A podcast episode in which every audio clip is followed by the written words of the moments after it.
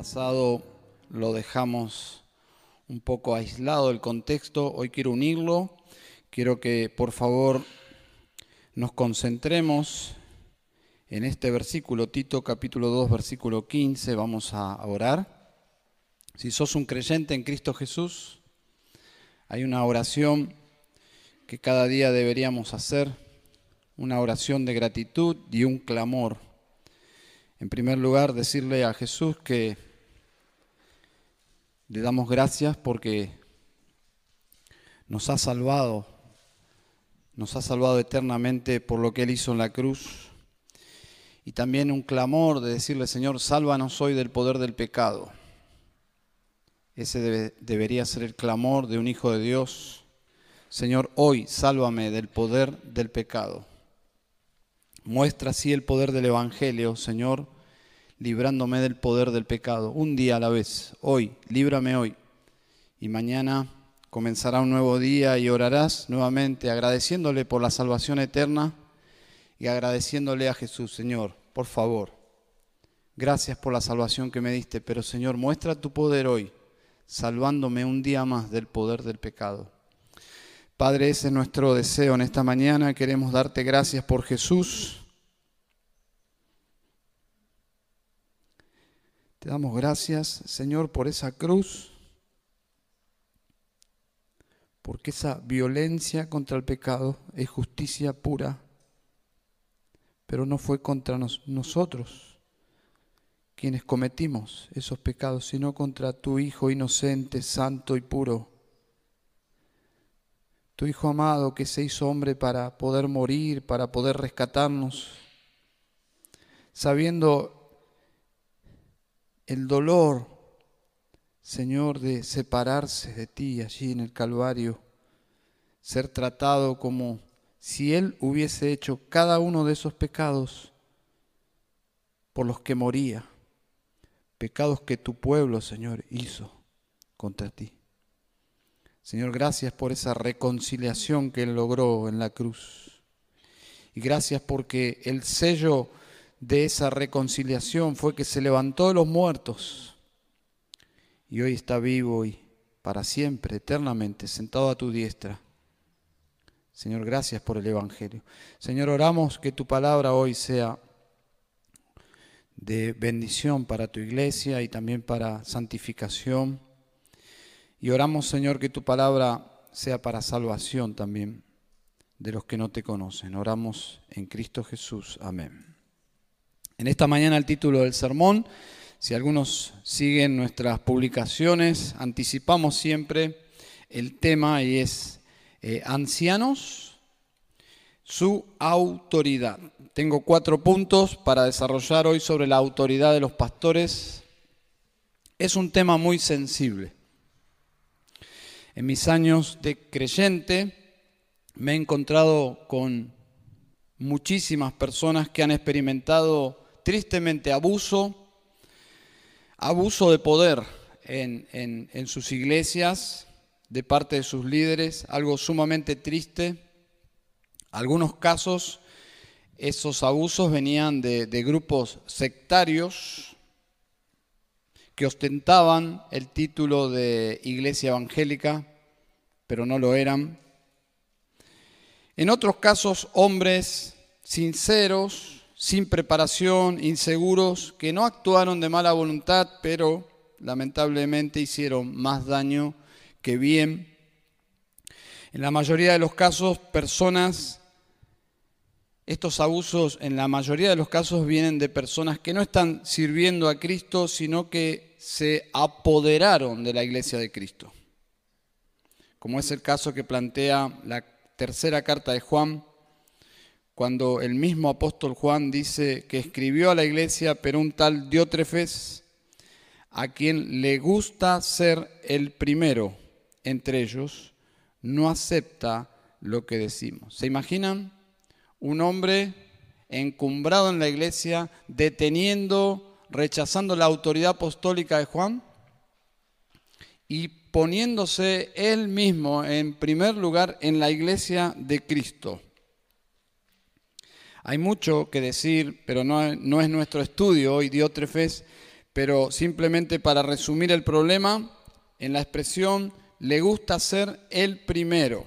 Él se posicionó en la jefatura de la iglesia, destronó a Cristo en un sentido práctico y, y Juan se lo hizo notar a la iglesia, que él estaba desubicado. No es la postura de un pastor. Bueno, muchas personas dañadas por este tipo de, de personas desubicadas ocupando un lugar en la iglesia que, que no, le, no le corresponde y muy dañado sobre todo el testimonio del Evangelio por esta clase de liderazgo. Así que vamos a ver cuatro puntos, cuatro puntos basados en este versículo 15 de Tito capítulo 2. Bien, en primer lugar, el pastor debe tener en claro dónde se fundamenta su autoridad. Bien, Tito, hermanos, era simplemente un delegado apostólico. ¿eh? Fue comisionado y autorizado por el apóstol Pablo para ministrar en esta isla de Creta. Pero Pablo, pero Pablo, si seguimos la cadena de mando, tampoco tenía autoridad propia. Lo dijo en el versículo 1 de capítulo 1, Pablo, siervo de Dios y apóstol de Jesucristo. Entonces, ¿de qué se trata este mandato del versículo 15 de capítulo 2? Esto habla, exhorta y reprende. Si él no tenía autoridad propia, ¿con qué autoridad se posicionaría frente a las congregaciones y hablaría, exhortaría y reprendería? Bueno, dice que es esto lo que debe hablar, exhortar. La pregunta es, ¿qué es esto. ¿Qué es exactamente esto? ¿Es algo que venía del propio corazón de Tito? ¿De la espontaneidad de sus pensamientos? ¿Qué es esto? Bueno, siempre recuerden que el contexto es rey. Cuando vamos a las escrituras, no debemos colocar en la escritura lo que pensamos, sino intentar trabajar de tal forma el texto que la respuesta salga de la palabra de Dios y no que nosotros pongamos nuestros pensamientos en la palabra de Dios. Así que esto, que es esto que, menciona el versículo 15, deberíamos, eh, deberíamos ir en el contexto hacia atrás y hacia adelante y deberíamos encontrar allí la respuesta. Y entiendo que esto del versículo 15 es la misma carta. Y si la carta es canónica, entonces es la palabra de Dios. Esto que debía hablar, exhortar y reprender es la palabra de Dios. Hay dos versículos que explican el límite de la autoridad pastoral. Capítulo 2, versículo 1 y capítulo 3, versículo 8. Dice capítulo 2, versículo 1, pero en cuanto a ti, enseña lo que está de acuerdo con la sana doctrina. El fundamento de la autoridad es la sana doctrina. En cuanto a ti, enseña lo que está de acuerdo con la sana doctrina. Capítulo 3, versículo 8. Palabra fiel es que esta. y en cuanto a estas cosas, ¿bien? Estas cosas, ¿qué son estas cosas? La palabra fiel es esta, es esta epístola, es la palabra de Dios. Quiero que hables con firmeza. ¿Pueden ver los límites allí?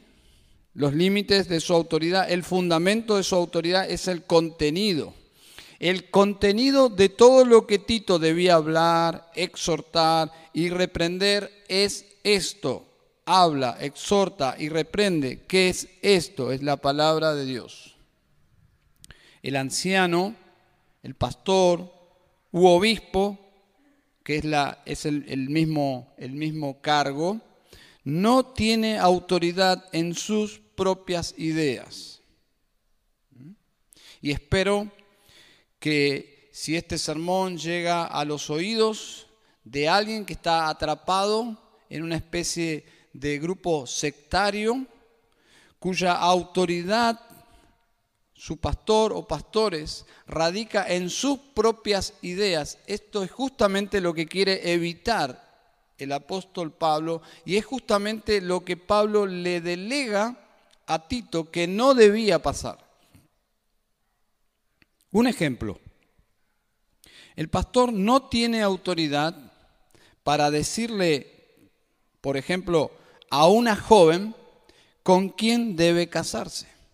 No tiene autoridad para decirle, él va a ser tu esposo, o al revés, ella va a ser tu esposa. Pero podría decirle con toda autoridad con quién no debería casarse. Si ella, por ejemplo, está planeando contraer matrimonio con un incrédulo. ¿Cuál es la diferencia? Que él no tiene autoridad para digitar con quién, pero sí tiene autoridad para marcar los principios de un matrimonio. La Biblia es muy clara que un creyente no debe casarse con un incrédulo. Él no tiene autoridad para expulsar de la iglesia a una persona por algo personal, pero sí tiene autoridad para guiar a la iglesia a expulsar a alguien de la membresía por motivos morales o doctrinales, o sí tiene autoridad para cuidar al rebaño de los lobos, porque eso es escritural, pero no tiene autoridad para él expulsar a alguien porque se le ocurre. Su autoridad, la autoridad del pastor, tiene su fundamento en la escritura. Es una autoridad no propia, sino delegada, y siempre en función del cuidado del redil. Pero no tiene autoridad en sus propios, en sus propios pensamientos. Entonces, en primer lugar, debe tener el pastor claro en qué radica su autoridad. Y por ende, la iglesia también para proteger a la congregación de falsos pastores. En segundo lugar, el pastor debe tener en claro el límite de su autoridad, no solo el fundamento, sino el límite. El consejo del pastor es todo un asunto el consejo del pastor. El consejo del pastor, podríamos decir, tiene dos ángulos. Lo que supera un simple consejo pastoral y se convierte en algo canónico, algo de Dios. Es decir, si bien lo aconseja el pastor, lo está aconsejando el pastor, el pastor ha usado la Biblia para expresar exactamente lo que se debe hacer. Entonces su consejo deja de ser su consejo, sino que es un consejo bíblico. Les voy a dar simplemente un ejemplo para ilustrar esto. Alguien se acerca al pastor y le, pregunta, y le comenta, pastor, estoy pensando en golpear a mi vecino ya me tiene cansado, así que voy a pegarle en la cara porque es bastante eh, maleducado. Entonces, ¿qué me aconseja usted, pastor? Bueno, el pastor lo va a persuadir a que le pegue. No, no, no, eso. Le va a persuadir con las escrituras a que saque esos pensamientos pecaminosos de su cabeza y lo va a persuadir con la palabra de Dios. Entonces, estas razones bíblicas son razones que están en los labios del pastor, pero no salen del corazón del pastor, salen de las escrituras. Entonces, teniendo en cuenta el peligro que es el consejo de un pastor, de no saber discernir qué viene de la Biblia y qué viene del pastor, aunque cuando sale, sale de una misma fuente, teniendo en cuenta que la gente consulta al pastor para saber, y esto es lo peligroso y lo místico y de por qué ciertos líderes se aprovechan de esto, en un sentido, en un sentido, la gente quiere consultar la voluntad de Dios. Como en la antigüedad, el pueblo se trasladaba para consultar la voluntad de Dios a los profetas. Ustedes si leyeron el Antiguo Testamento hay muchas secuencias de ese tipo. Entonces, esto podría interpretarse que el consejo del pastor es la voz de Dios. ¿eh? Es la voz de Dios. Pero esto es muy peligroso porque podría ser que no fuese. El consejo del pastor no es voz de, no es la voz de Dios. El consejo bíblico por medio del pastor sí es la voz de Dios. No porque lo dice el pastor, sino porque está en la Biblia. ¿Bien? ¿Entienden la diferencia? El mérito pastoral es guiar a las personas, al aconsejado, con precisión bíblica para hacer que esta persona entienda la voluntad de Dios porque está explícitamente allí, en su Biblia. De eso se trata justamente este versículo. Esto habla, exhorta y reprende con toda autoridad, que nadie te menosprecie. Solo en lo que es claramente bíblico, hermanos, Solo en, ese fundamento que es la palabra de Dios, el pastor puede actuar con autoridad. Y no es una autoridad propia. ¿Mm? Entonces, Tito, Tito, habla, exhorta y reprende con toda autoridad. Pero ojo, ojo, si es bíblico. Si es bíblico, tienes todo el respaldo de Dios para hacer esto. Cruzar este límite, cruzar este límite es abuso de poder pastoral. Y es pecaminoso. Es pecaminoso. Es abusar de un poder que no tiene. Por esa razón es tan antibíblico y peligroso el movimiento de apóstoles y profetas que rechazamos. Absolutamente lo rechazamos. No es un, no es un mal menor. Es un movimiento que no viene de Dios. Porque estos hombres pretenden tener mensajes, mensajes que le permiten a ellos digitar la vida de las personas. Y eso es sumamente peligroso. Sumamente peligroso porque ellos se revisten de una autoridad que no poseen, ellos necesitan esa posición inexistente en el día de hoy, porque todos los apóstoles ya están con el Señor en el cielo y ya la Biblia está escrita y no necesitamos ni profetas ni apóstoles, pero estos hombres necesitan esa autoridad justamente para desarrollar sus super, superpoderes. Este asunto de Dios me dijo, Dios me dijo, o tuve una visión, o siento de Dios decirte, es muy peligroso. Es muy peligroso. Una iglesia sana dirá, no me importa qué te dijo, no me importa ni tu visión, ni tu sueño, solo me importa una cosa, la escritura. Solo escritura. Una iglesia sana dice solo escritura. Y un pastor sano o pastores sanos dirán, amén, solo escritura. Un pastor o, los pastores que quieren agradar a Dios justamente dicen amén, solo escritura, porque es la voluntad de Dios. Si un pastor se pone nervioso ante la idea de solo escritura porque lo limita, lo prisiona, le roba su espontaneidad, porque necesita salir de las escrituras, eso es sumamente peligroso y antibíblico.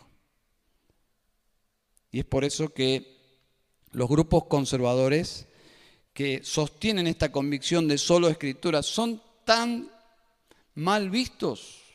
Inclusive nos etiquetan como legalistas, pero hay algo de fondo. Hay algo de fondo.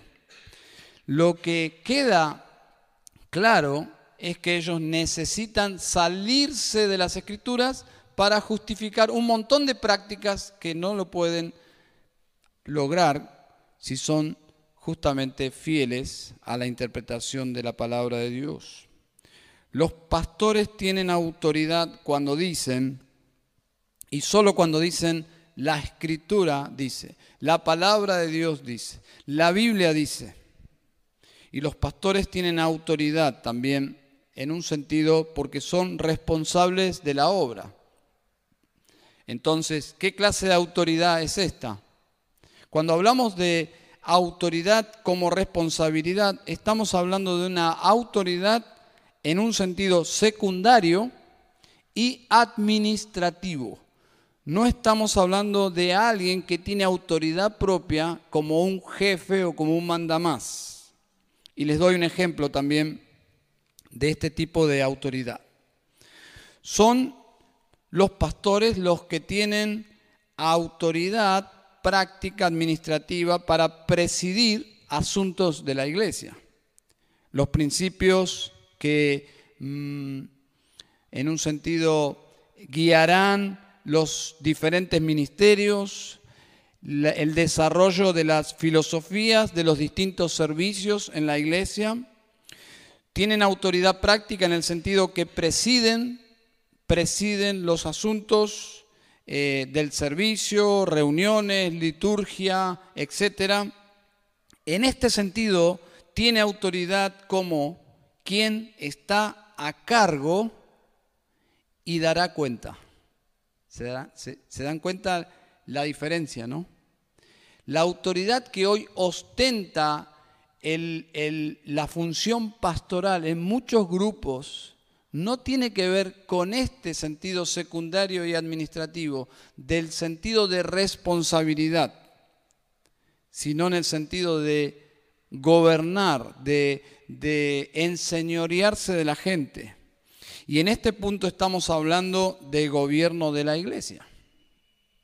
Cada iglesia decide en un sentido, por la luz que tiene de las escrituras, qué clase de gobierno tendrán eh, en esa congregación. Si alguien pregunta, si alguien entra a una reunión, quiero que se imaginen santificadamente esta, esta escena. Alguien entra a una congregación y pregunta, ¿Quién gobierna esta iglesia? Podría ser un lío bárbaro eso. Pero esto, esta pregunta tiene una respuesta y es como una moneda de dos, de dos caras. Bueno, como todas las monedas tienen dos caras. Pero una cara es una respuesta teológica suprema, vamos a decir, y la otra cara es una respuesta teológica práctica. La teológica más amplia es que alguien podría pararse y decir, Cristo gobierna esta iglesia. Y estaría bien. Estaría bien porque la escritura dice que Él es la cabeza de la iglesia. Entre paréntesis, si alguien entrara a tu hogar y preguntara, ¿quién manda en esta casa? Si las cosas no están claras, podría ser un lío porque si la esposa dice mando yo, podría ser un lío. Y si el esposo dice mando yo y los hijos dicen en realidad mandamos nosotros, también es un lío. Una cosa es lo que decimos, otra cosa es lo que practicamos. ¿Bien? En una iglesia sana, la autoridad de Cristo se refleja en la salud de la relación de los miembros con sus autoridades. Por lo tanto, Está bien, Cristo es la cabeza de la iglesia, Él gobierna, pero ¿quién gobierna en el sentido de responsabilidad? Es decir, ¿quién se hace cargo aquí? ¿Quién va a dar cuentas por lo que sucede en esta congregación? Y ahí se darán cuenta que estamos hablando de una autoridad delegada y no tanto quién manda, sino quién es responsable. Y la Biblia es muy clara son los pastores, son los que van a rendir cuenta. Y en ese sentido, sí, tienen autoridad. Pablo sabía que esta carta, hermanos, si bien estaba dirigida, es una carta pastoral, estaba dirigida a Tito, era una carta que obviamente iba a ser leída en público, iba a ser oída por todos los cristianos. Por lo tanto, es una carta que deja en claro para la iglesia y para los pastores cuál es el límite de la autoridad de los ancianos, de los pastores. Saben, me llama la atención que Pablo no tenía miedo que Tito abuse de este versículo. Porque Tito no era la clase de líder que usaría las escrituras para enseñorearse de la iglesia. De esos líderes temamos. De esos líderes huyamos. Tito era la clase de líder que, que Pablo le delegó autoridad porque Tito era un hombre humilde. Y sabía que Tito en ningún momento iba a usar este versículo como un cheque en blanco, como un superpoder para enseñorearse de la isla de Creta y a partir de ahora la iglesia se llamará la iglesia de San Tito. Indudablemente no era la clase de persona, esa clase de persona, Tito.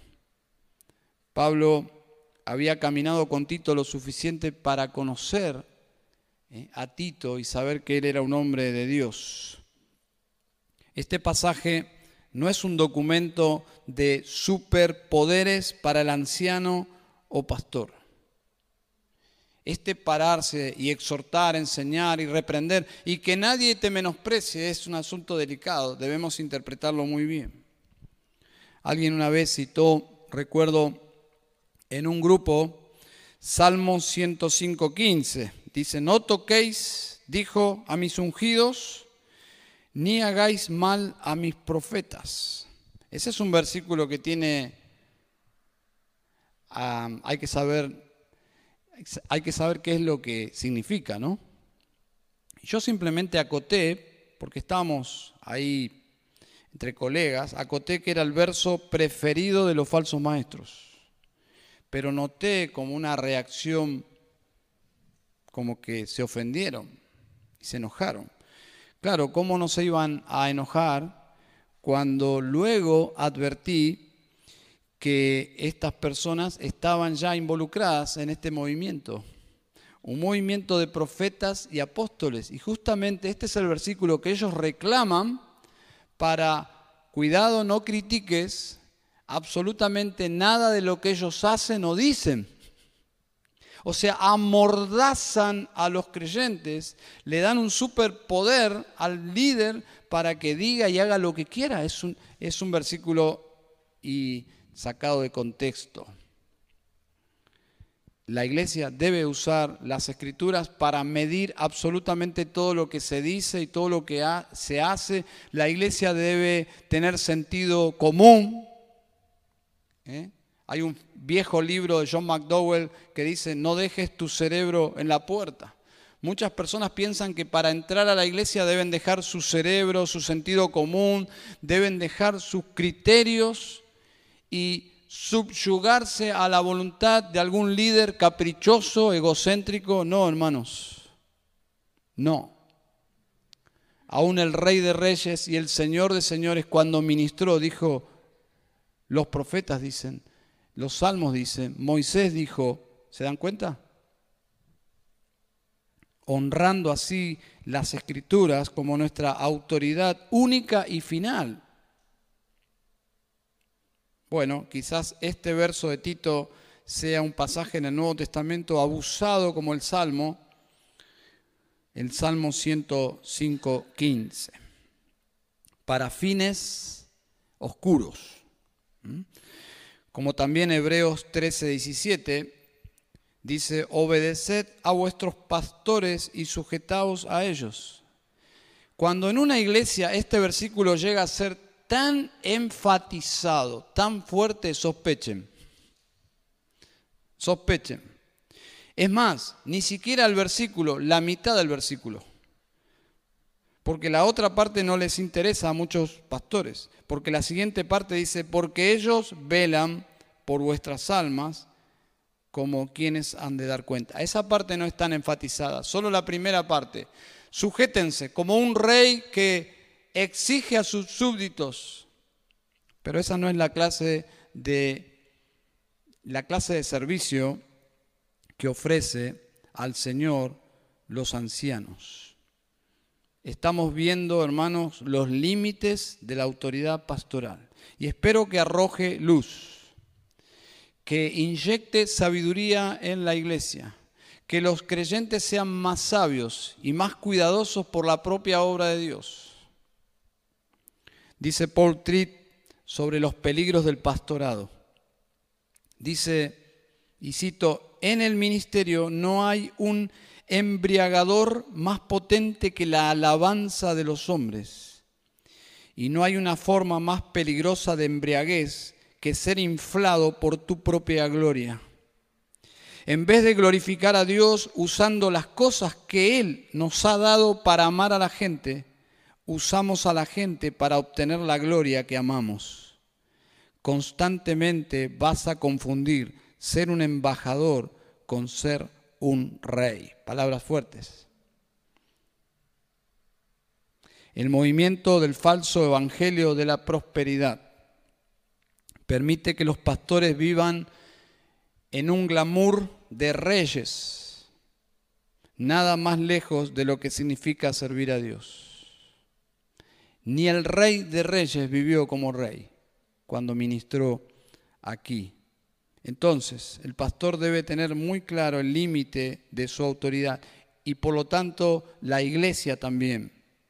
En tercer lugar, el pastor debe tener en claro que su autoridad tiene desafíos, que no es que porque él es un ministro del Señor, nadie lo va a cuestionar. Entonces, frente a este desafío, el pastor no puede ser un cobarde el temor al hombre nos excluye del servicio al Señor. Y no estoy hablando solo de los pastores, cualquier servicio al Señor.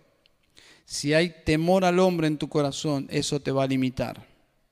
El hombre temeroso indudablemente va a evitar ministrar así. Versículo 15. Esto habla, exhorta, y reprende con toda autoridad. Recuerden, ¿qué autoridad? La palabra de Dios. Pero observen la siguiente frase, que nadie te menosprecie. ¿Por qué diría eso? Se supone que nadie va a menospreciar la palabra de Dios.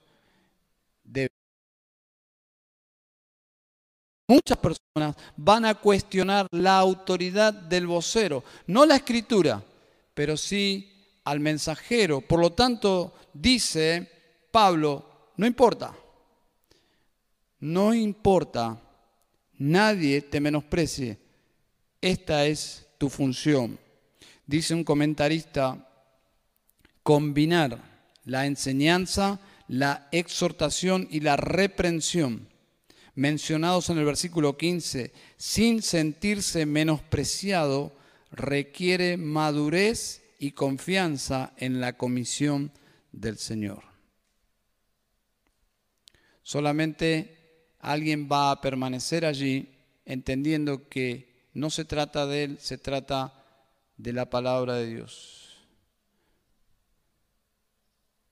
Aun cuando el pastor sea calificado, sea calificado como vimos en Tito capítulo 1, aun cuando tenga todas esas áreas, esos requisitos en un sentido cumplidos en su propia vida, aún así va a luchar con un sentido de insuficiencia porque es parte del carácter. ¿Quién soy yo para decir estas cosas? ¿Quién soy yo para pararme frente a tu pueblo, Señor? ¿Quién soy yo? Bueno, de eso se trata este versículo. ¿Se acuerdan la respuesta que le dio Dios a Moisés? Cuando Moisés dijo, pero si yo voy al pueblo y les hablo, ellos me van a decir, ¿y vos quién sos? ¿Eh? Como decimos en Buenos Aires, y vos quién Pero Moisés recibió una respuesta de parte de Dios. Dijo Moisés, les dirás que yo soy te envía. ¿Saben cuál es la implicancia ahí, no? Moisés, ¿qué importa quién sos vos? si la obra de Dios no se trata de vos, Moisés, se trata de mí. Así que, ¿qué importa? No se trata de quién yo soy, se trata de quién es Dios, porque la obra se trata de Dios. Entonces, ¿con qué autoridad los pastores enfrentarán los conflictos en la iglesia? Esto habla, exhorta, reprende con toda autoridad, que nadie te menosprecie. Quiero leerles algo que tradujo un amigo y pastor y compartió esta semana, me pareció precioso y voy a, lo voy a leer. El cielo es un mundo de amor. Es el último sermón de una serie de 15 partes sobre Primera de Corintios 13. 15 sermones. Jonathan Edwards predicó estos mensajes entre abril y octubre de 1738. Y la colección fue publicada por primera vez en 1852. Jonathan Edwards seleccionó el famoso capítulo del apóstol Pablo sobre el amor para promover la unidad dentro de una comunidad que luchaba con la disensión, escuchen esto, solo tres años después de experimentar el gran avivamiento. Tres años después del gran avivamiento, Jonathan Edward predicando sobre la unidad, una triste fuente de discordia era el desacuerdo sobre la disposición de los asientos de la nueva iglesia que se estaba construyendo.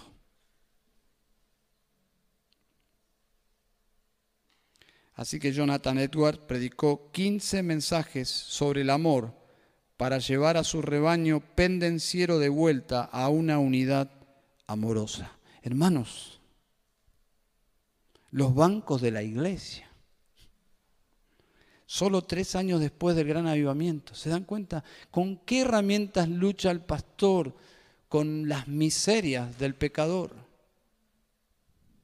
Bueno, hay una sola forma de tratar con el pecado natural, porque estas cosas nos salen naturalmente. La única forma es las escrituras. 15 sermones. Me imagino a Jonathan Edwards. ¿Qué hago? ¿Renuncio? ¿Me peleo con todos estos inmaduros? ¿O predico la palabra de Dios? Hizo lo que todo pastor debe hacer. 15 sermones. Entonces, finalmente la responsabilidad de la iglesia es hacia la autoridad de las escrituras. Pero la iglesia sabe que esa autoridad pastoral tiene un límite, las escrituras. En último lugar, el pastor debe saber que su autoridad es parte, o sea que para que su autoridad funcione, tiene que ser parte de un engranaje que es una iglesia saludable. La autoridad pastoral funciona en una membresía saludable. ¿Y qué quiero decir con esto? Bueno, observen la segunda parte, que nadie te menosprecie. Está diciendo que puede ser que una minoría o alguien te menosprecie, pero si toda la congregación se opone a la autoridad pastoral sana, hay un problema aquí, un problema serio. Saben, hermanos, la tendencia natural del pecador es hacia la autoridad en general. En primer lugar, se rechaza y se desprecia la autoridad de Dios.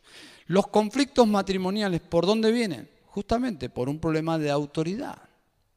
Los problemas en la familia, padres, hijos, hijos y padres, ¿por dónde surgen? Por la autoridad. Los problemas laborales, autoridad. Los problemas en la comunidad, autoridad. Este mundo tiene un problema con la autoridad. ¿Con la autoridad de quién? De Dios. Somos pecadores rebeldes a la autoridad. Hemos nacido en pecado, hemos nacido con el puño cerrado contra Dios. Y necesitan los pecadores arrepentirse y venir a Cristo.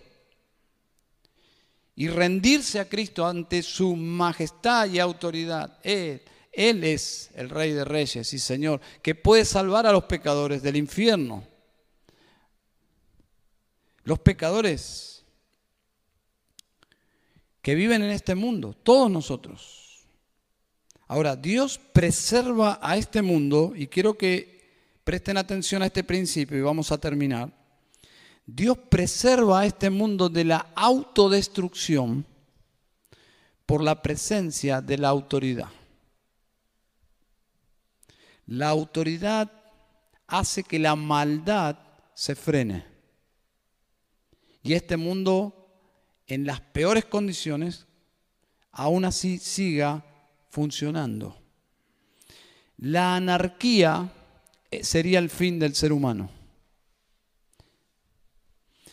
El doctor Mark Dever, o el pastor Mark Dever, dice, cualquier gobierno es mejor que ningún gobierno. ¿Escucharon eso? Los argentinos tenemos un deporte favorito, es quejarnos. Si oráramos como nos quejáramos los cristianos, yo digo que no de, quejarse no es sinónimo de estar en desacuerdo. Pero cualquier gobierno, el peor gobierno es mejor que cualquier gobierno. Si fuese por el hombre, no habría ninguna autoridad. ¿Escucharon eso? Si fuese por el ser humano, no habría ninguna autoridad, porque nosotros tenemos el concepto de autoridad como la suspensión de nuestras libertades. Yo recuerdo en mi barrio de pequeño había un jovencito, un niño, que hacía lo que quería. Su madre, porque no tenía padre, le dejaba hacer lo que quería. Y yo decía, ¿cuánto lo ama esa madre a ese niño? Yo pensaba así, porque eso es lo que sale del corazón. Nosotros decimos, si pudiésemos hacer lo que queremos, seríamos felices que nadie me mande. Bueno, un problema. Saben que para que este mundo funcione, Dios puso autoridad y la autoridad es para la supervivencia de la raza humana. Observen este versículo, dice Romanos 13:1, sométase toda persona a las autoridades que gobiernan, porque no hay autoridad sino de Dios y las que existen por Dios son constituidas. Alguien puede decir, pero pienso en un venezolano, por ejemplo. ¿Será que Dios puso esta autoridad? No en el sentido de nombre y apellido, sino en el, en el sentido de una estructura que es anti-anarquista. Los pecadores que nos gobiernan son, son pecadores, no tienen en la mayoría de los casos la luz de Dios y no van a gobernar conforme a la justicia de Dios. Pero aún así las estructuras de gobierno, toda autoridad ha sido puesta por Dios en el sentido de que son vallas que nos impiden autodestruirnos porque aborrecemos la autoridad. Romanos 13 dice, toda autoridad, aún lo peor que te puedas imaginar, es mejor que nada. Y ha sido puesta por Dios en ese sentido. Por un tema de tus convicciones, quizás algunos pensaban, ¿cómo puede ser que Pedro diga o Pablo que las autoridades fueron puestas por Dios cuando en ese momento Nerón, Nerón era la autoridad máxima de Roma. ¿Cómo puede Dios poner a Nerón? Yo tendría más sabiduría que Dios para poner a un César, pero no es ese el sentido. No es que Dios dijo, quiero lo mejor para el ser humano, así que voy a poner al mejor líder. Eso va a ocurrir en el reino, porque Cristo, es su Hijo, va a reinar. Pero va a reinar sobre los que le aman por los siglos de los siglos. Pero hermanos, en este momento la autoridad radica en que es un freno a la maldad. La autoridad no es algo que viene del hombre, es algo impuesto divinamente y providencialmente para nuestro bien. Cuando vamos al ámbito de la iglesia, y ahí es donde quiero llegar, Cuando vamos al ámbito de la iglesia, la relación de los creyentes con la autoridad reflejan o debería reflejar, en primer lugar, el corazón humilde de los cristianos, el corazón regenerado de las personas que adoran a Cristo. No hay ya una rebelión contra la autoridad, simplemente hay humildad para aceptar la autoridad. En, ese, en ese sentido, entonces, cada iglesia local debería reflejar la atmósfera del cielo y del reino de Dios.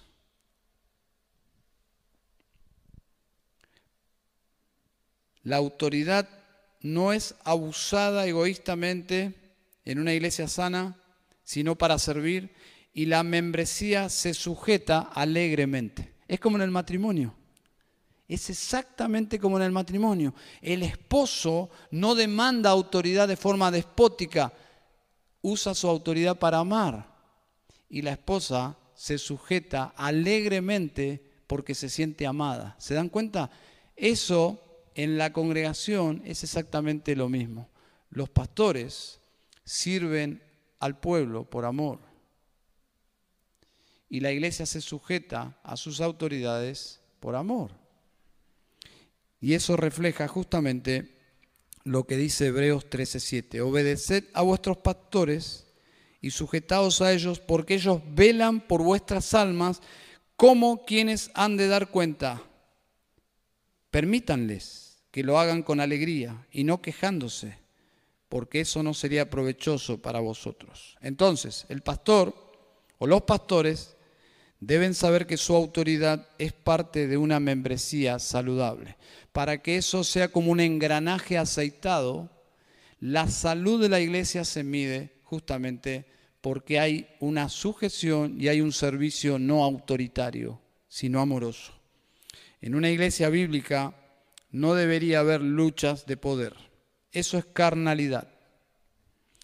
Todo está bíblicamente claro, no hay letra chica, no hay celos de poder. El celo hermanos, hermanas, es carnalidad. Porque la autoridad que existe es un servicio al rey. Entonces, los pastores son responsables, su autoridad es delegada, no es propia, son administradores, no dueños, gobiernan pero no son, pero no son dueños, son mayordomos, quienes han de dar cuenta al dueño y señor de la iglesia ejercen autoridad absoluta, no, solo las escrituras lo hacen y ellos usan las escrituras para gobernar la iglesia. Entonces, ¿dónde radica la autoridad? En la palabra de Dios. Y termino con unas palabras para los futuros ancianos de nuestra congregación. Futuros ancianos de nuestra congregación, porque nuestra convicción es la pluralidad de ancianos. Y oramos para que Dios levante más ancianos. Quiero dirigirme a ellos con estas palabras del apóstol Pedro. Pastoread el rebaño de Dios entre vosotros, velando por él, no por obligación, sino voluntariamente, como quiere Dios, no por avaricia del dinero, sino con sincero deseo tampoco como teniendo señorío sobre los que han sido confiados, os han sido confiados, sino demostrando ser ejemplos del rebaño. Y cuando aparezca el príncipe de los pastores, recibiréis la corona inmarcesible de gloria. Padre, te damos gracias en esta mañana por la iglesia de nuestro Señor Jesucristo que Él compró con su sangre Ayúdanos, Señor, como congregación, a sujetarnos a tu autoridad, a tu palabra, Señor, por el poder de tu Espíritu, y que podamos reflejar el poder del Evangelio. Señor, oramos en el nombre de Jesús. Amén.